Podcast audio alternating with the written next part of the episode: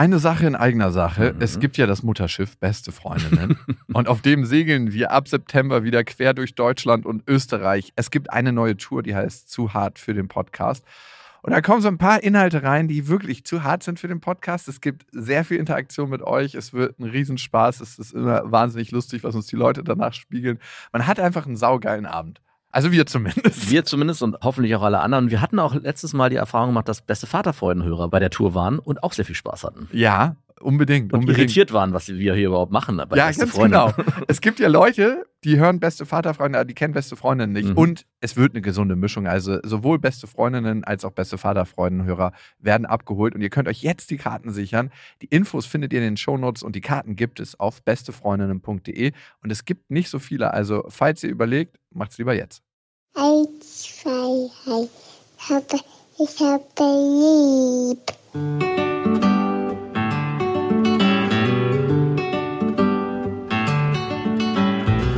Das sind beste Vaterfreuden. Keine bösen Wörter. Halt die Fremde, alte Schöpfe. Setz dich bitte hin. Der langweilige Podcast übers Kinderkriegen mit Max und Jakob. Hallo und herzlich willkommen zu Beste Vaterfreuden. Hallo. Und heute wollen wir über die Großeltern reden. Hm. Oh. Schon jetzt schlafen mir so ein bisschen die Füße ein beim Thema. Aber so ist es. Wird sehr langsam heute. Ja, nehmt euch Zeit mit allem, was ihr jetzt macht. Keine schweren Geräte bedienen. Schön slow down. Also im Speziellen geht es darum, ob man seine Kinder lieber bei seinen Eltern abgibt, also bei seinen leiblichen Eltern mhm. oder bei seinen Schwiegereltern und was da für Konflikte entstehen können. Ja. Ziemlich krasse Konflikte auf jeden Fall. Mal vorweg, um die Folge eigentlich schon zu spoilern, wie ist es bei dir? Was denkst du denn?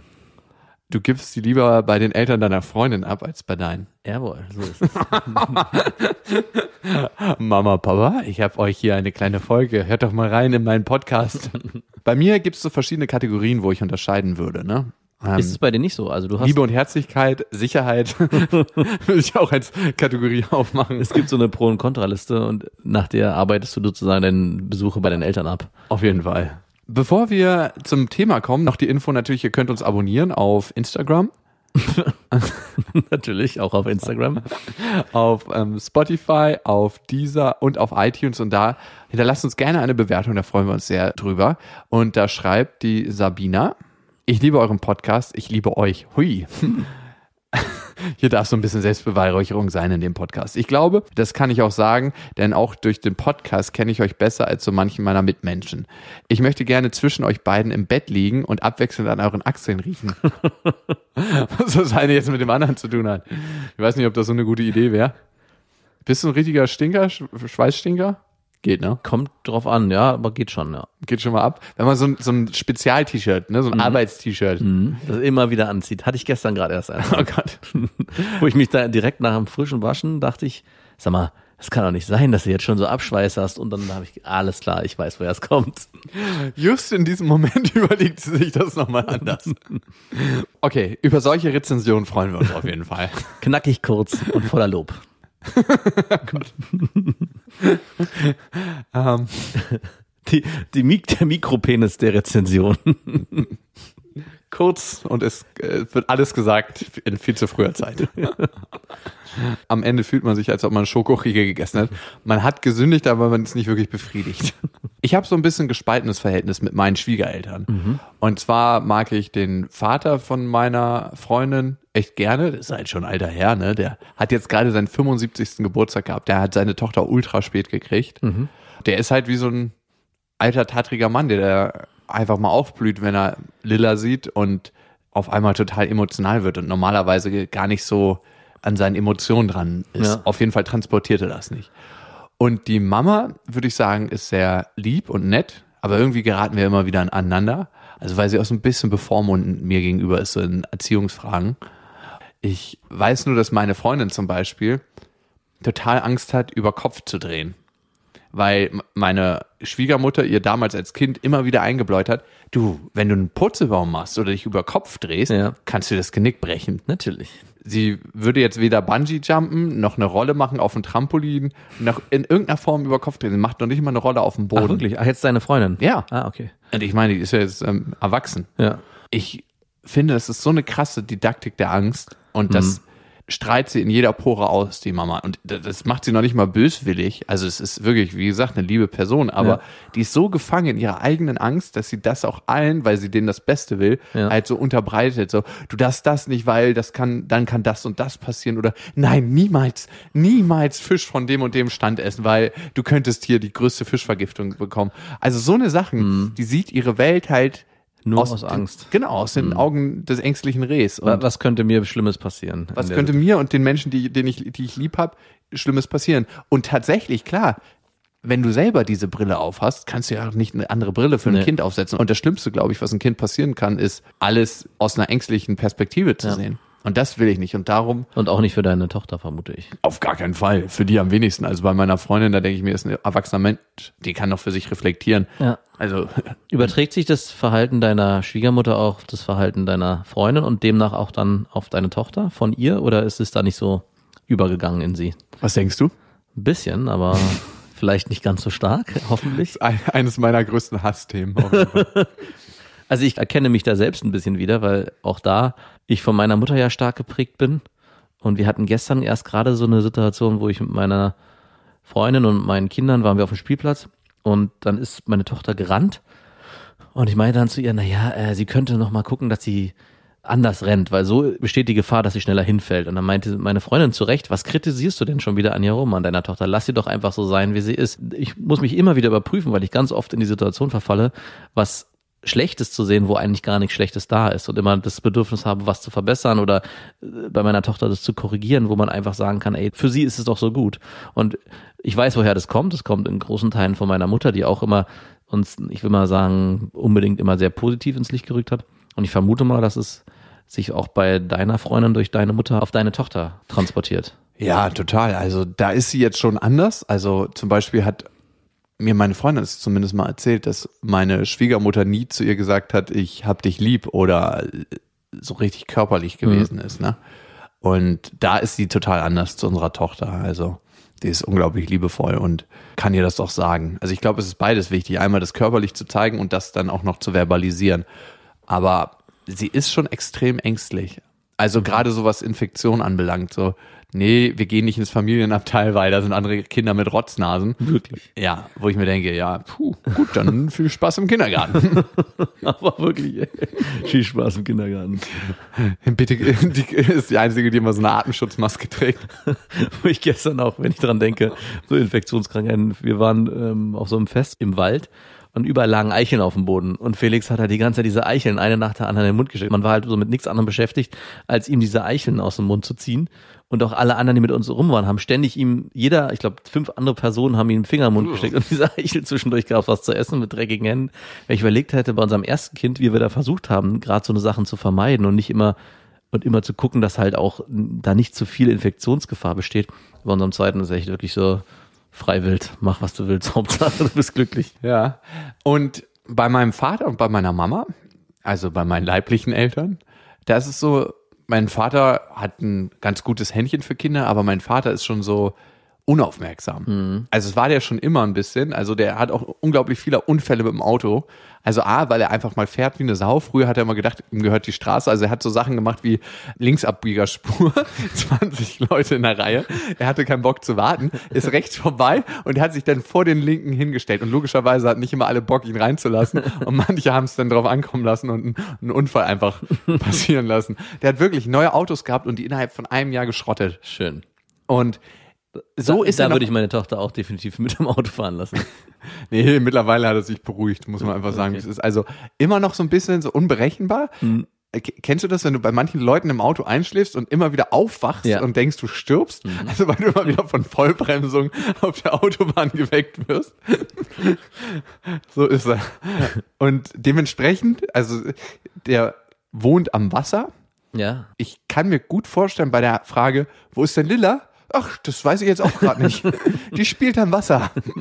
Dass da so eine Antworten kommen. Ja. Also der ist nicht 100% auf der Hut, wenn es darum geht, ein Kind vor sich selber zu schützen in manchen Situationen. Und du kannst ein drei-, zweijähriges Kind nicht einfach mal im offenen Gewässer spielen lassen, un unbeaufsichtigt. Also ich kenne es auch ähnlich von meinem Vater, der in gewisser Weise extrem liebevoll ist zu unseren Kindern. Also der ist so der richtige Spieloper, wie man sich den wünscht. Also nimmt sich auch krass viel Zeit und krass viel Mühe.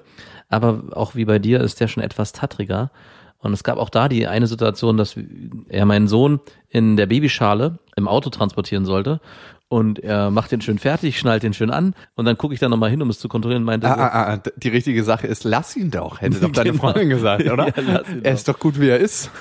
Und meinte dann nur zu meinem Vater, du Papa, es ist auch schon wichtig, dass nicht nur das Kind in der Babyschale angeschnallt ist, sondern auch die Babyschale angeschnallt ist an sich.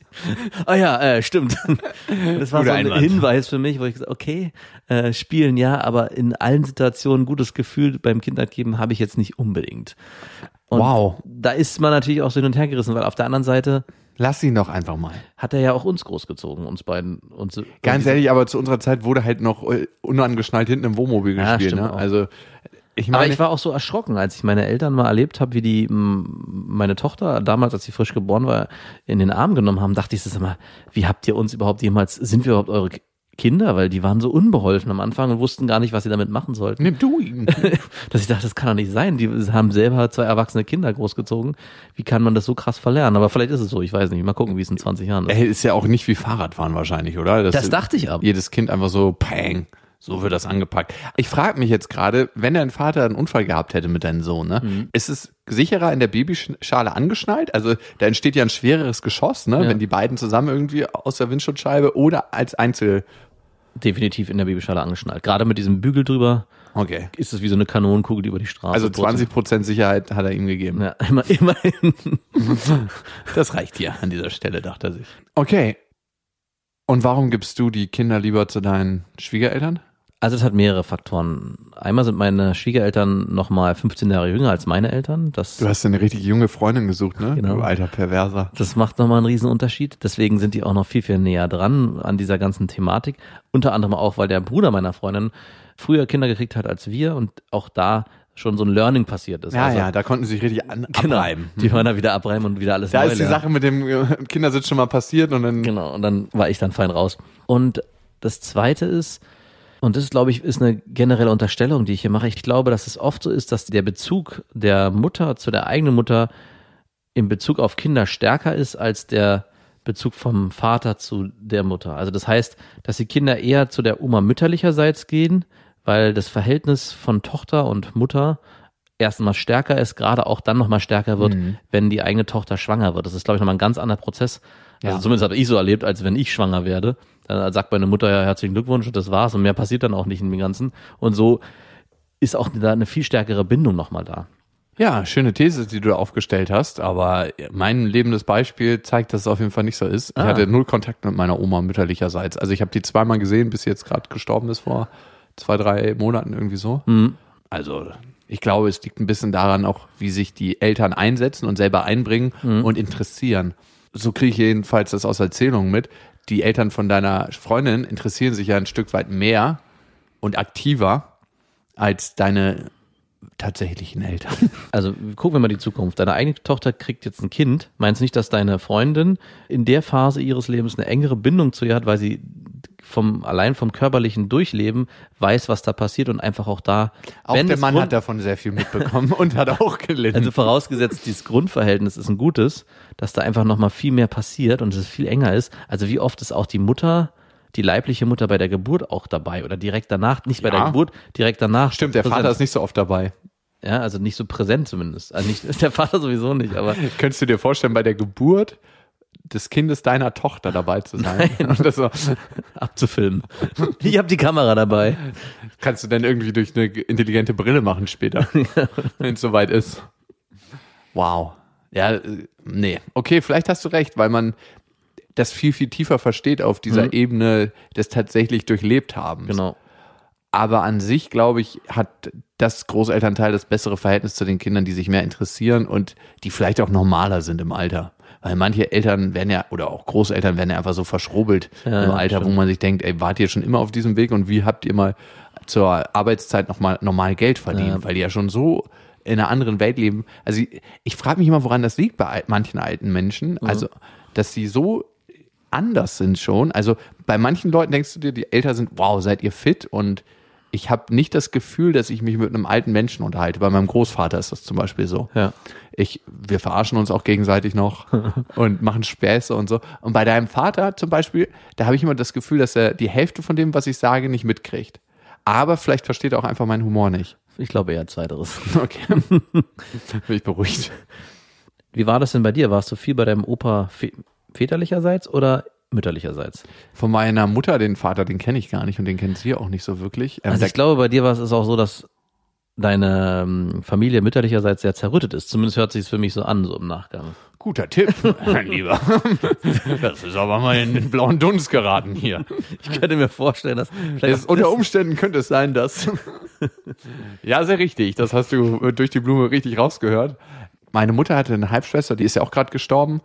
Also die hatten einfach nie ein richtig gutes Verhältnis alle miteinander. Meine Mutter wurde mit drei zu, mein, zu ihrer Oma, also zu meiner Uroma gegeben, hat da im Hausflur gelebt, in so einer, also in dem Flur von der Wohnung, in so einer dunklen Ecke. Also das kann man sich wirklich nicht vorstellen. So richtige Jugendamtverhältnisse, die hätten alarmiert werden müssen. Dementsprechend, wenn deine Oma das deiner Mutter antut, ja, jetzt natürlich auch schon in den letzten Jahren ein bisschen irgendwo anders gelebt hat, Ja. dann baust du nie ein richtiges Natürlich Verhältnis. Es ist so, als ob du deine Mutter betrügst. Ich habe mich auch nie wirklich dafür interessiert. Also, weil ich finde, man hat schon so genug zu tun, seine einen Großeltern richtig zu besuchen und zu pflegen und den Kontakt aufrechtzuerhalten. Und den, das finde ich auch wichtig tatsächlich, äh, weil ich merke einfach, was sie für eine Freude haben, auch mit meiner Tochter und was denen das an Freude bereitet, wenn ich vorbeikomme. Und das geht dann gar nicht so sehr um mich, sondern doch, es geht am Ende auch um mich. es geht immer nur um mich. Ich, ich, ich, ich, ich. Die Freude, die ich erleben kann, die die haben. Ich Das muss meine Oma mal wieder besuchen, damit ich. mein Freudetank auffüllen kann. Ganz genau. Die wollen mich unbedingt mal wieder sehen. Ich kann ich auch absolut verstehen, dass sie mich wieder sehen wollen.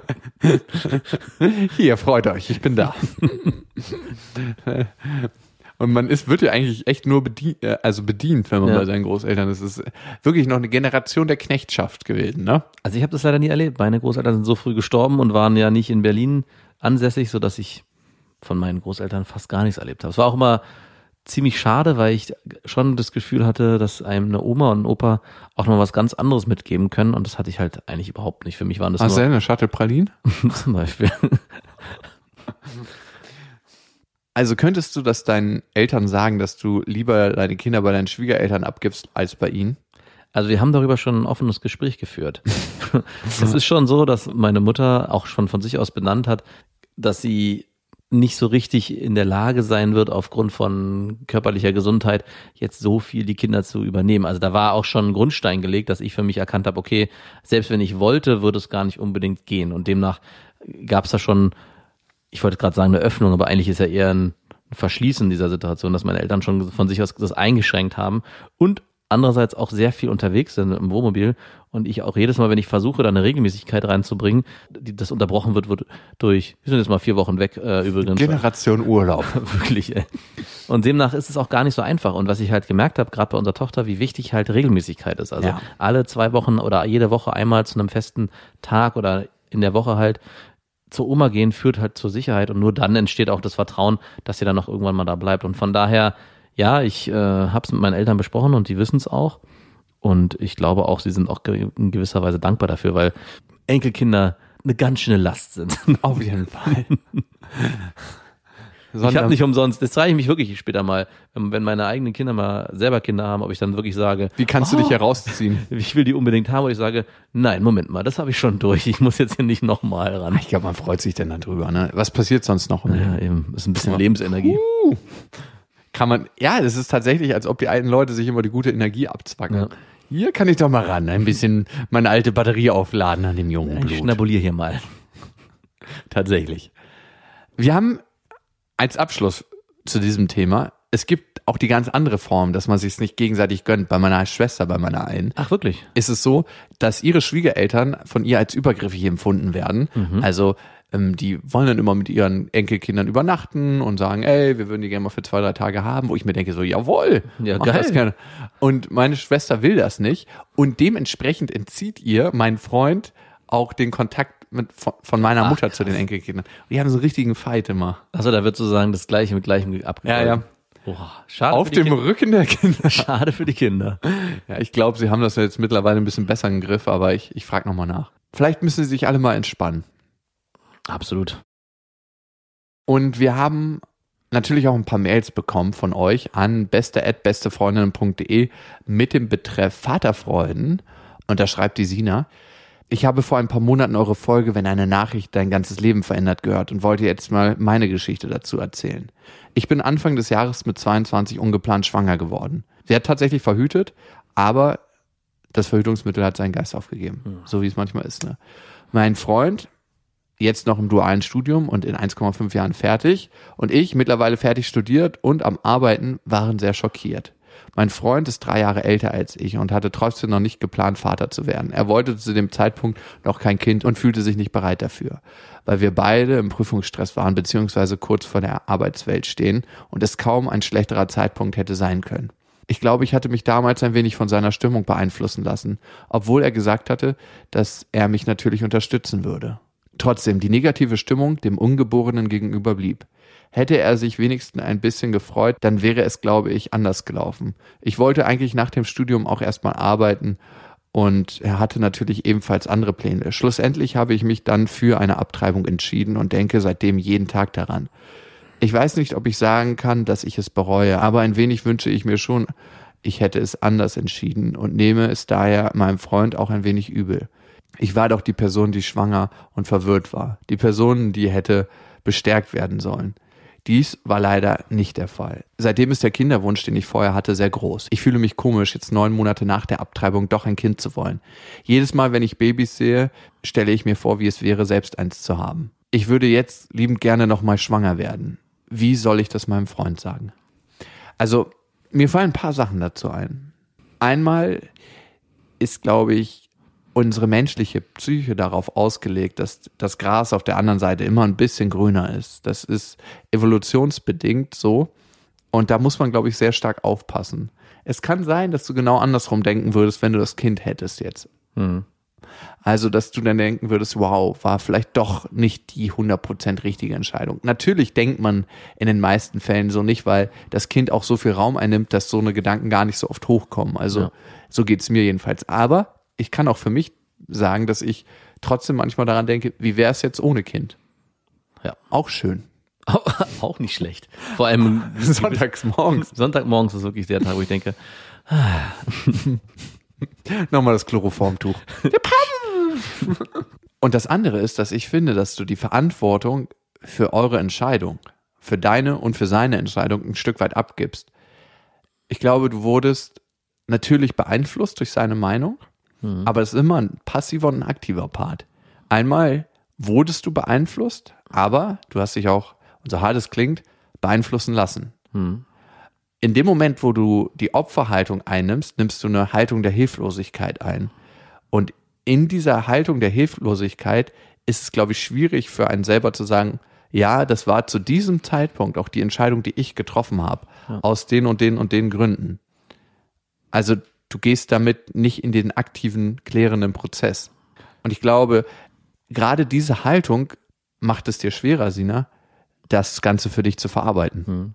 Und ich glaube, dass du jetzt versuchen willst, unter anderem mit einem Kindeswunsch, diese alte Entscheidung wieder rückgängig zu machen in gewisser Form. Also auch mit deinem Freund zusammen nochmal neu einen bewussten Kinderwunsch sich herbeizuwünschen, um dann dementsprechend daraus eine bewusste Entscheidung zu machen, weil du damals die Entscheidung vielleicht nicht ganz so getroffen hast, wie du sie selber hättest treffen wollen, sondern dich, wie, wie Jakob schon sagt, beeinflusst lassen hast. Du beschreibst eine Situation, die ich mir als Mann immer wieder versucht habe vorzustellen, aber die, glaube ich, eine mit der schlimmsten Erlebnisse sein muss, die man so erleben kann, nämlich als Frau zu spüren, man kriegt ein Kind, das wächst im eigenen Körper heran, treibt es ab und am Ende weiß man nicht, ob man es hätte doch bekommen sollen oder beziehungsweise dieses Gefühl des Verlustes ist so stark, das kann, glaube ich, kein Mann in dem in der Form nachempfinden, weil es auch eine unglaublich körperliche Sache ist. Wie kommst du jetzt aus diesem, ich würde schon fast sagen, das ist ein Teufelskreis, wieder raus, nämlich den Kinderwunsch in den Vordergrund zu drängen, aus diesem Verlustgefühl der Vergangenheit? Ich glaube, du solltest dich ganz ehrlich hinterfragen, ob du wirklich in deiner jetzigen Lebenssituation ein Kind willst, weil du es wirklich willst oder ob du wirklich versuchen willst, alte Entscheidungen, die du damals getroffen hast, in irgendeiner Form wieder rückgängig zu machen oder einen, was zu kompensieren, was vielleicht nicht da ist, weil du dieses große, diese große Leere fühlst. Also die Entscheidung, ein Kind zu zeugen, sollte bewusst entschieden werden und auch von euch beiden zu 100 Prozent getragen werden und nicht in so einer Dynamik, ich würde ihn gerne jetzt überzeugen davon, dass wir beide ein Kind kriegen, weil das könnte auch gefährlich werden, dass er sich in so eine Schuld, aus so einer Schuld heraus vielleicht dann dafür entscheidet, so wie du dich damals vielleicht auch beeinflussen hast und für die Abtreibung entschieden hast. Mhm. Das Gefühl, was du hast, was dich begleitet, das wird ja auch ein Gefühl der Trauer sein. Und manchmal hilft es, nicht immer, ist in dieses Gefühl reinzugehen und durch eine Art Katharsis zu gehen. Also das Gefühl einmal richtig, richtig aufkommen zu mhm. lassen. Mhm. Und manche Menschen, und manchmal hilft es, das muss nicht helfen, aber es kann helfen, ist ein richtiger Abschiedsprozess, dass du für dich innerlich das Kind begräbst, was nicht auf der Welt ist, ne? Mhm. Und dass du dann nochmal ganz bewusst Abschied nimmst, aber auch für dich weißt und anerkennst, dass du zu diesem Zeitpunkt, wo du die Entscheidung getroffen hast, die beste Entscheidung getroffen hast. Auf jeden Fall. Sonst hättest du sie anders getroffen. Genau. Ich meine, irgendwann warst du zu dem Zeitpunkt und hinterher ist man ein Stück weit immer schlauer oder denkt man ist schlauer. Aber interessant ist auch die Frage, wenn du jetzt nochmal in der Situation stecken würdest, würdest du die Entscheidung anders fällen?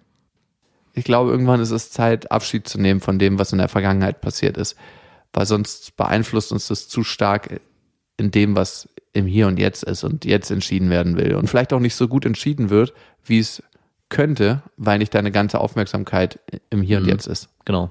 Das ist, denke ich, auch so der, die Kernaussage, sich wirklich sicher zu sein vom Gefühl, ist es die Entscheidung, die ich jetzt wirklich treffen will, oder ist es eine Entscheidung, die aus Vergangenem hervorrührt?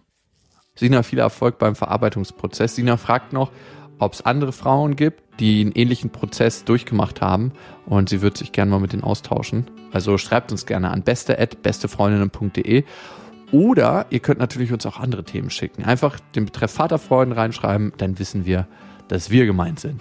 also die Vaterfreuden. Und damit ein schnelles und trockenes Ende. Und ihr wisst ja, es gibt kein richtig oder falsch.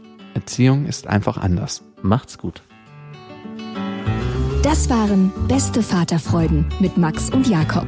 Jetzt auf iTunes, Spotify, Deezer und YouTube. Der 7-One Audio Podcast-Tipp. Hallo, ich bin Lynn. Und ich bin Leo. Ihr kennt uns vielleicht schon vom True Crime Podcast Mord auf Ex. Eigentlich sprechen wir da ja jede Woche über Verbrechen. Mhm. Aber da gibt es ja noch ein anderes Thema, das die Menschen und uns schon immer fasziniert hat. Die Liebe. Krasse Geschichten, die wirklich passiert sind. Bonnie und Clyde zum Beispiel. Cleopatra und Caesar. Oder Diana und Charles. Oder halt Camilla. Liebe gibt's bei True Love aber auch nicht nur im klassischen Sinne. Es geht auch um Familie, um die Liebe zum Beruf oder sich selbst oder Freundschaft. Am besten sind ja auch eh die Filme, wo dann am Ende steht, nach einer wahren Begebenheit. Mhm. Das sind so Geschichten, die kannst du dir eigentlich gar nicht ausdenken. Ja. Und das gibt's jetzt eben als Podcast. Und das Ganze heißt True Love.